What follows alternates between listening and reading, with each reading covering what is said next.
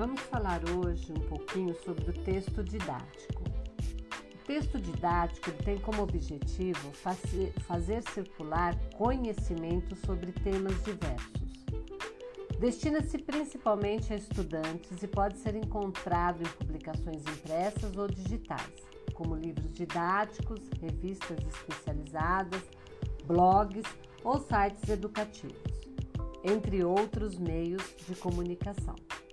Também são publicados em formato multimídia, como vídeos e áudios em podcast. Observe a organização desse texto didático na página e faça o que se pede a seguir. Características das plantas: Todas as plantas precisam de luz, água e gás carbônico para produzir seu alimento por meio de um processo chamado fotossíntese.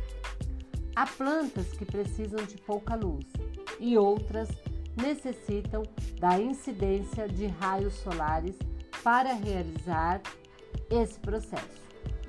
As plantas apresentam uma grande diversidade de formas e modos de vida. Existem, por exemplo, plantas muito altas, como a mangueira, e plantas rasteiras, como o pé de melancia. Algumas, como os musgos, se desenvolvem em lugares úmidos, enquanto outras, como os cactos, vivem em desertos. O texto didático ele é organizado em parágrafos, que são cada uma das partes menores em que o texto se divide.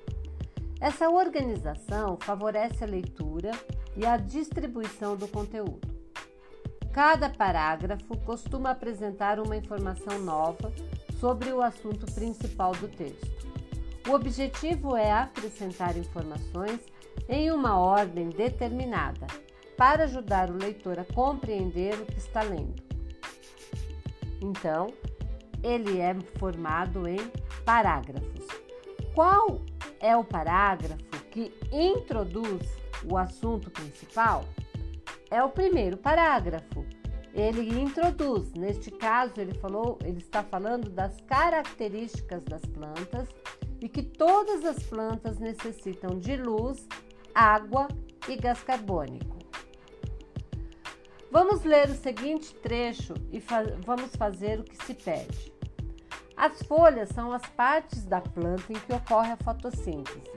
Nelas, nas folhas, há pequeninas aberturas que são chamadas de estômatos, responsáveis pelas trocas gasosas necessárias para a planta, incluindo a entrada de gás oxigênio e a saída do gás carbônico na respiração. Pelos estômatos, a folha também elimina água em forma de vapor. Copie somente a parte que trata brevemente do processo de respiração das plantas. Então, essa parte é onde fala que eles têm as trocas gasosas, incluindo a entrada de gás oxigênio e a saída do gás carbônico na respiração. Na letra B, copie somente o que se trata do processo de transpiração das plantas. Então, esta parte seria pelos estômatos. A folha também elimina água em forma de vapor, que é o processo da transpiração. A seguir há algumas frases que descrevem as plantas. Vamos copiá-las na forma correta de acordo com as informações apresentadas nos parágrafos do texto que eu li para vocês. Então, a primeira parte seria que as plantas precisam de água, luz e gás carbônico para crescer.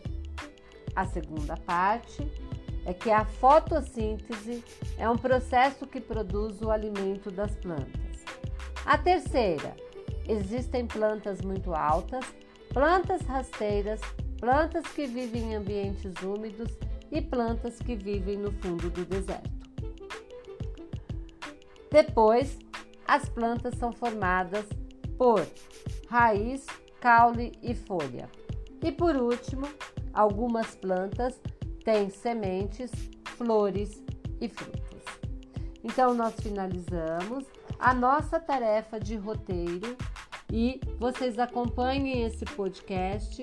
Caso houver alguma dúvida, ouça novamente.